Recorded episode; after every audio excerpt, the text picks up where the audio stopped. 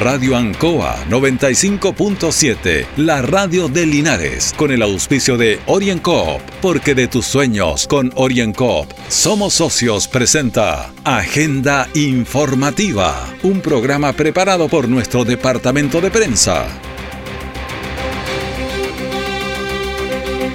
Bienvenido a Agenda Informativa de este día, martes 31 de agosto, a través de Radio Ancoa y todas sus plataformas digitales, junto a don Carlos Agurto hoy en la coordinación. Presidente Nacional del Colegio de Profesores estuvo el sábado pasado en Linares. Gobierno regional entregó camión aljibe a Comuna de Longaví. Renunció el técnico de Deporte Linares Ramón Climen en reunión efectuada en el día de ayer y se presume que Jaime Noa podría asumir la banca del elenco albirrojo. El detalle de esta y otras informaciones en Agenda Informativa.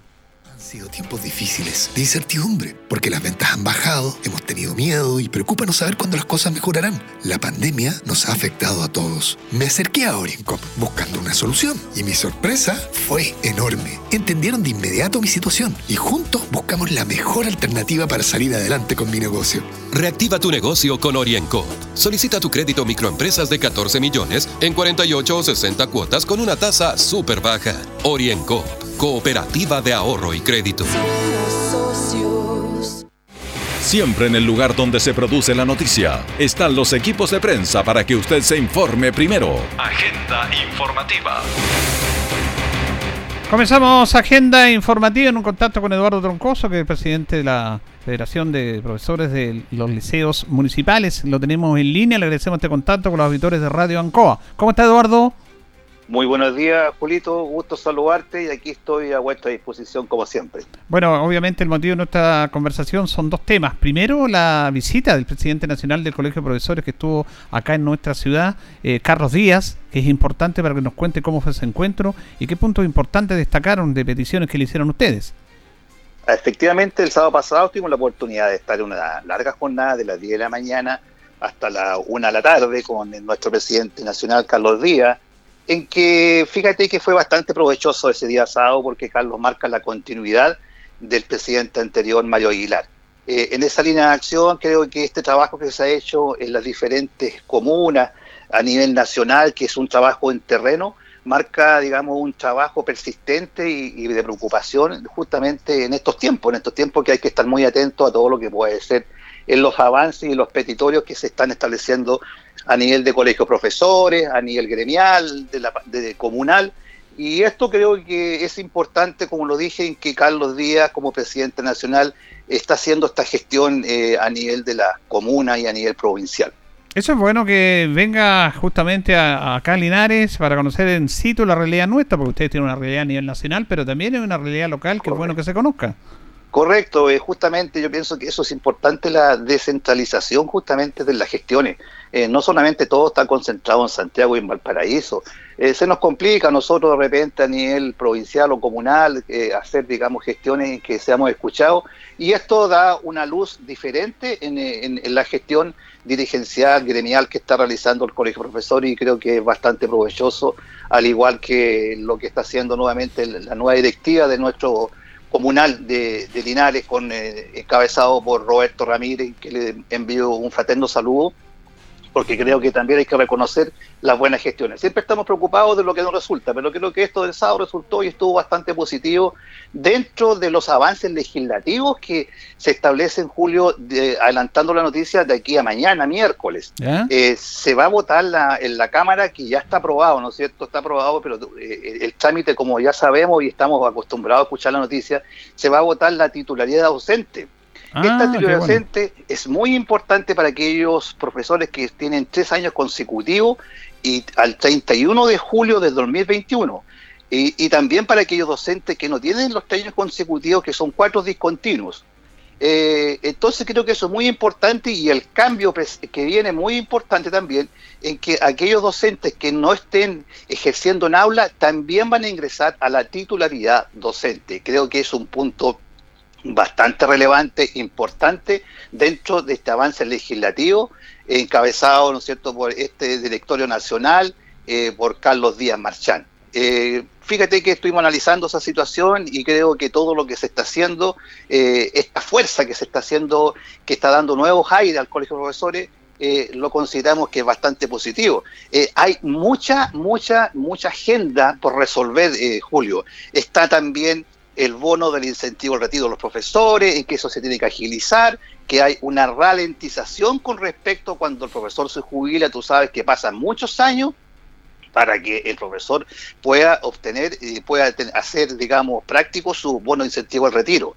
Está también la conversación de la deuda histórica y aquí hay un punto muy importante. Eh, hay conversaciones, fíjate, estratégicamente con los siete candidatos que en estos momentos tenemos a nivel país presidenciales. ¿Ya? Siete candidatos en que se va a conversar directamente con ellos. Bueno, no es para nadie descubrir la pólvora que todos los candidatos presidenciales siempre le han ofrecido a los profesores reparar la deuda histórica. Esto es lamentable y más que lamentable lo encuentro vergonzoso. Eh, como dirigentes estamos apoyando a los profesores jubilados, estamos en reuniones con ellos y vamos a hacer la fuerza para que a estos profesores pasivos se le repare, se le repare su deuda histórica. Algún día vamos a ser nosotros los pasivos.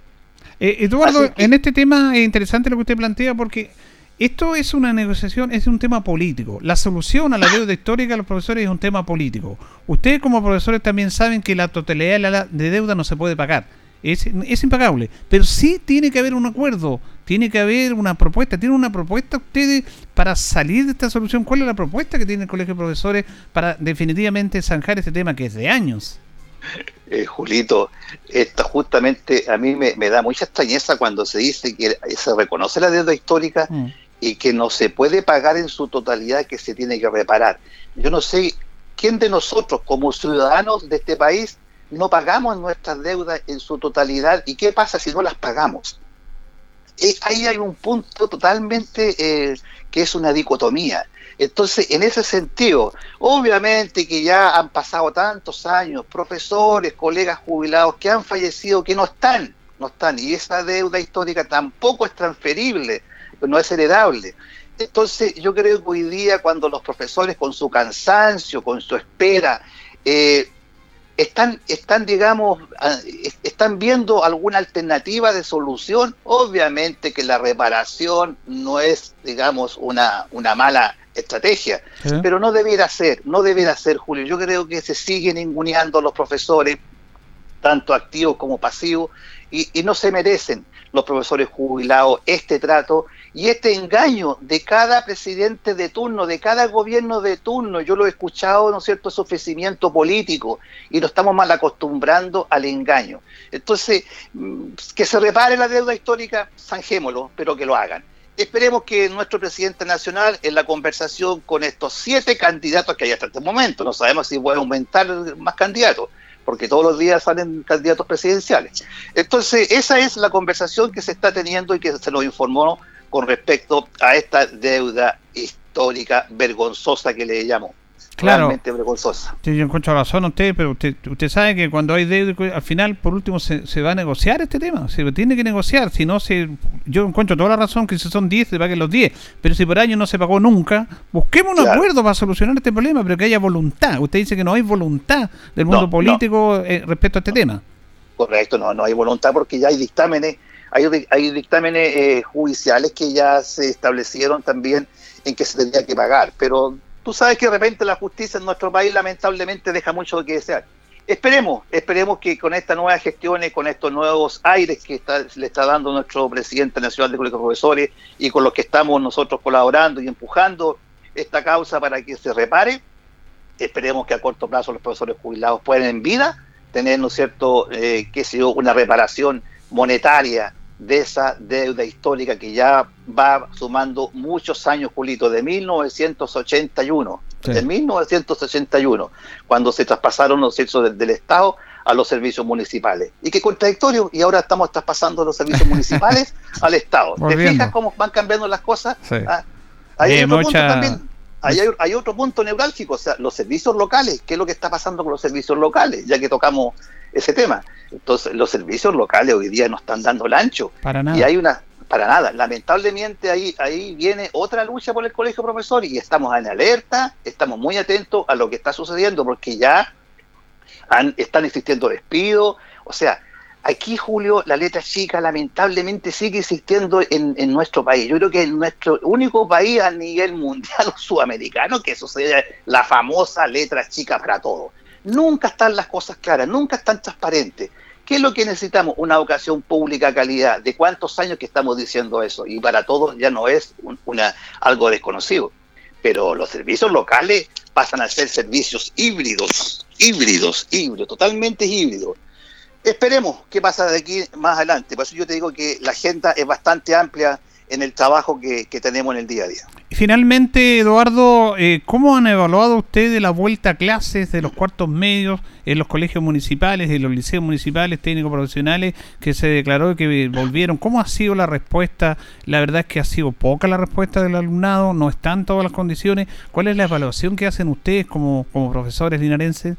Mira, nosotros como profesores y como primeros actores participativos, tanto con los asistentes de educación también, que ellos han tenido un, gran compromiso junto con los profesores, junto con todos los directivos de cada establecimiento, nosotros sabíamos la respuesta que eh, eh, en la práctica se iba a efectuar. O sea, tenemos una escasez de alumnos, pero bajísima, porque la comunidad educativa, padres apoderados, no están tranquilos, están inseguros, las condiciones en los colegios no están todavía, y me hago responsable de lo que digo como siempre, ¿no es cierto? No están y en esta medida yo creo que en porcentaje 10%, 15%, pero más que nada, fíjate, yo creo que está demostrado que el compromiso de los eh, docentes y funcionarios, asistentes, eh, cuando se les solicita estar en la primera línea, ahí está, eh, ahí hemos estado. Entonces, para nosotros no es ninguna novedad. A mí lo que me preocupa es lo que le planteé directamente a nuestra máxima autoridad, don Mario Mesa, en reunión presencial hace más de un mes, antes que volviéramos en, lo que él había solicitado con los cuartos medios antes de vacaciones de invierno, en que se tiene que establecer lo que ofreció o buscar una alternativa de un seguro COVID. No mm. puede ser que no estemos pensando en el 2022. Por ahí me dijeron que era demasiado apresurado cuando yo mencioné que había que tener un, un un retorno seguro de este plan paso a paso pensando en un 2022.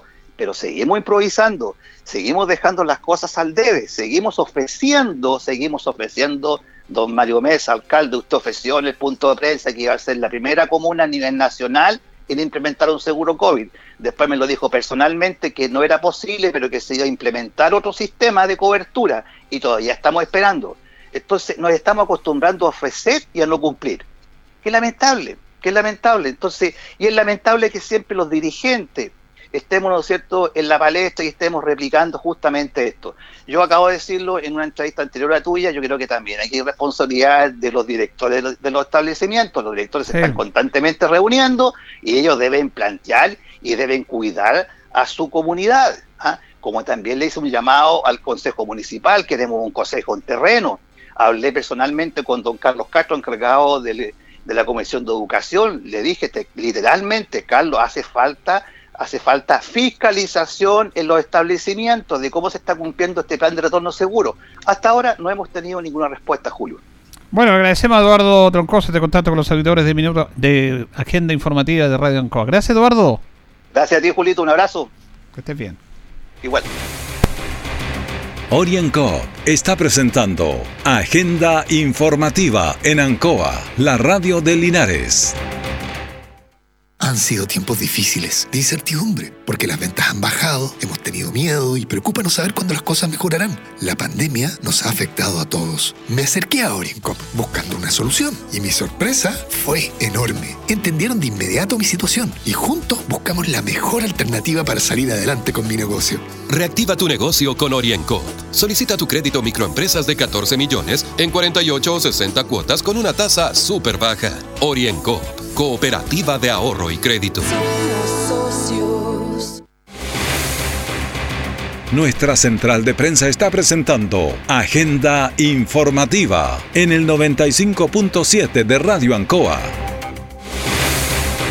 El gobierno regional entregó un camión aljibes a la comuna de Longaví que fue recepcionado por su alcalde, eh, Cristian Menchaca, en lo que tiene que ver con el déficit hídrico que permanentemente fuera de esta sequía y este déficit sufren las comunidades rurales en el abastecimiento de este vital elemento para sus habitantes. Esta es una buena noticia que palía un poco esto, pero es algo y es un avance. Vamos a escuchar a Cristian Menchaca, el alcalde de la comuna de Longaví, que dice que recibe bastante contento este camión aljibe. Sí, bueno, lo primero, agradecer la visita de la señora gobernadora a la comuna de Longaví y agradecer también su condición de consejera regional junto a los consejeros regionales de, este proceso porque han sido un aporte importante para la región del Maule y, lógicamente para esta comuna, porque este es uno de tantos proyectos que ha sido beneficiado a la comuna y lógicamente quizás alguien ve neumático y ve un camión. Yo lo que estoy viendo es la solución sanitaria de agua de bebida para los vecinos de nuestra comuna que todavía quedan muchos rincones sin eh, agua potable y por lo tanto tenemos que trasladarle el agua. Así que de verdad muy contento, muy agradecido de todos los consejeros regionales y especialmente eh, de la gobernadora regional, que es un cargo nuevo para todos nosotros, que nos abre la posibilidad de despolitizar una gestión tan técnica como es la del gobierno regional. Y justamente la gobernadora Cristina Bravo da a conocer este aporte, este apoyo del gobierno regional hacia la comuna de Longaví. Sí, bueno, eh, queremos aprovechar esta instancia para saludar a todos los vecinos y vecinas de Longaví, a nuestro alcalde Cristian Menchaca, nos acompañan también los vecinos, eh, los dirigentes de, la Unión Comunal de Junta de Vecinos, los consejeros regionales eh, José Vargas y, Rodrigo Hermosilla, porque hoy día estamos haciendo carne una de las necesidades que tenemos en la región del Maule hoy día, que es el déficit hídrico y venimos a entregar un camión aljibe eh, para la comunidad de Longaví y por cierto este es un proyecto presentado por nuestro alcalde que nosotros lo aprobamos desde el gobierno regional porque creemos que de alguna u otra manera es fundamental contribuir a este, esta emergencia agrícola que estamos viviendo, al déficit hídrico. Ustedes saben que lo que estamos viviendo hoy día eh, va a repercutir en nuestros pequeños, medianos y grandes agricultores y tenemos que trabajar en conjunto para buscar soluciones y de alguna otra manera con este proyecto, este camión aljibe, estamos contribuyendo con un granito de arena en un proyecto tan necesario para la comuna y para los vecinos del mundo urbano y del mundo más rural de la comuna de Longaví.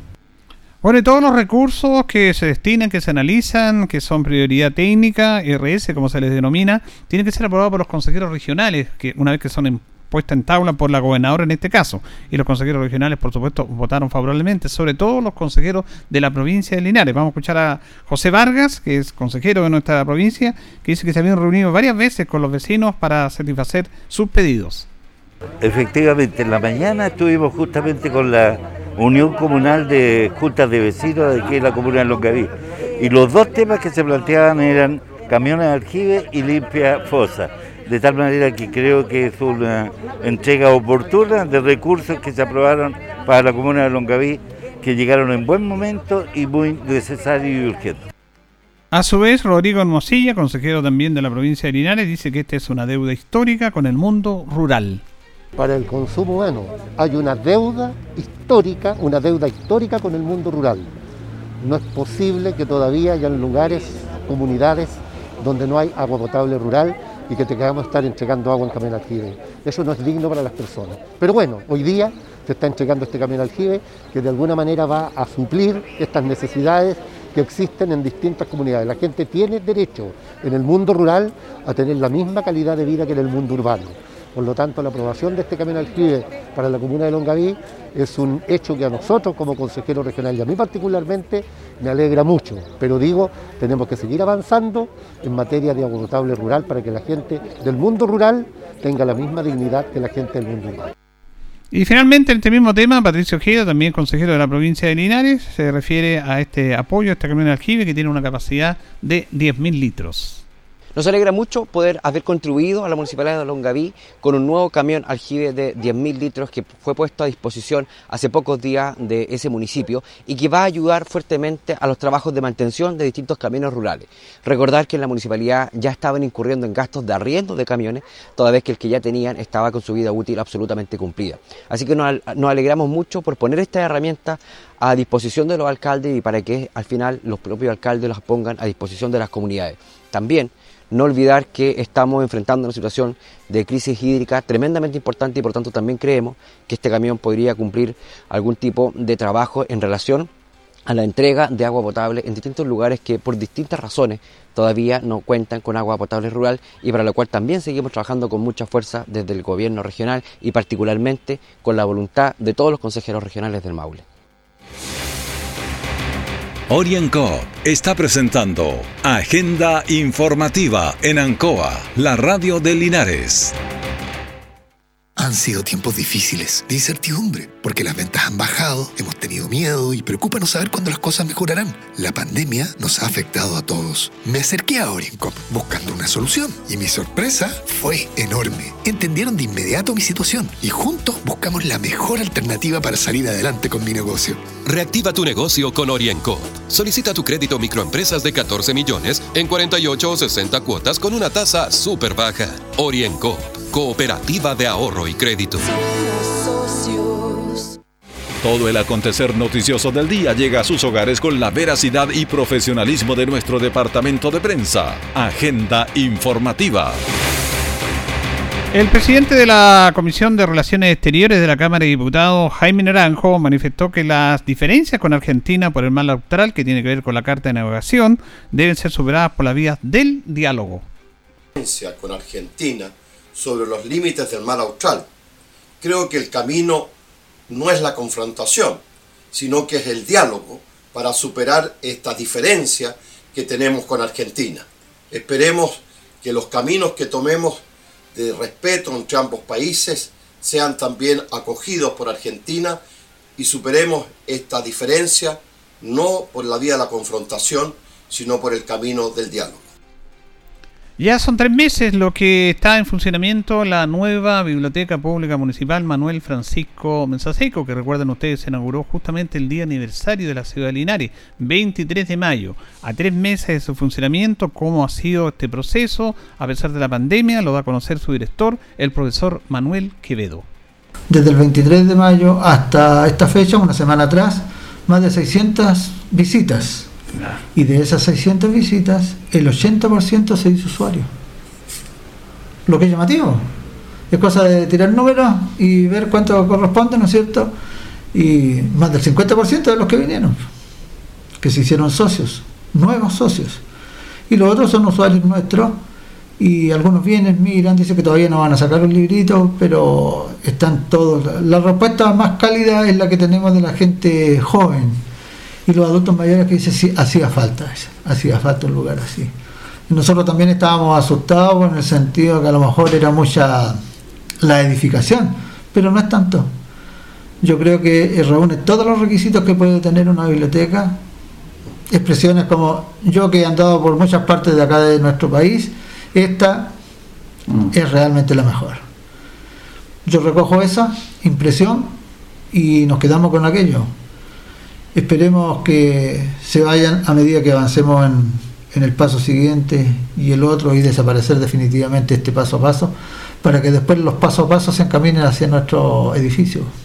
Ahora, dentro de esto, eh, ustedes están normalmente con la entrega de libros que se pueden llevar al préstamo de libros y las personas pueden venir acá. ¿Cómo hace ese proceso, ese protocolo? Exactamente. Nosotros estamos atendiendo de lunes a viernes, desde a las ocho y media llega el personal desde las 9 y hasta las 19 horas atendemos en forma continua. A mitad de jornada hacemos una especie de turnos para la colación, la biblioteca no se cierra, los usuarios pueden solicitar libros, sería bueno que nos devolvieran los que están por allá hace más de un año y medio en la casa, ¿no es cierto? Nosotros los colocamos en una bolsita, los ponemos en cuarentena durante un tiempo determinado y después ya quedan a disposición de ellos. Y si no, pueden venir a buscar mientras tanto, pero si tienen deudas, es bueno que los traigan porque si no, no pueden llevar el libro, porque no están debiendo esos libros. Claro. Y la gente nueva, lo que se ha hecho usuario, sí puede llevar. Es súper fácil el, la inscripción. Se registran con su cédula de identidad, un documento que certifique la dirección que nos indican y son socios nuestros. No hay ningún cobro, ni para inscribirse ni para solicitar el libro. Y personas que puedan venir a leer, hay gente que está acostumbrada a venir a leer acá. ¿Ha venido o ha sido más lento eso? Sí, Bueno, tengo que decir que don Fernando Cáceres, un profesor emblemático del Liceo de Hombres, Messi Cáceres, viene todas las tardes a documentarse sobre su liceo, porque aquí tenemos la revista Linares, y viene y saca apuntes. Yo digo en los computadores, no, es yo manuscrito nomás tranquilamente, quiero hacer algo sobre mi liceo, así que viene todas las tardes, está un par de horas, y hay chicos que están haciendo o preparando su tesis en la sala de estudio, eh, la ocupan, están todo el día con nosotros. Piden permiso para entrar a la cocina, a servirse su colación, respetando todo lo cada una hora salen de la sala para que tomen airecito nosotros sanitizamos y después completan, están como con nosotros, son parte nuestra. Y hay gente que ha venido y viene a leer. Eh, tengo una bueno, ahí está el profesor Manuel Quibito. Recordemos que nuestra nueva biblioteca pública municipal, Manuel Francisco Mesoseco, está ubicada en la intersección de calle Manuel Rodríguez con Majara. Es una maravilla, es un lujo.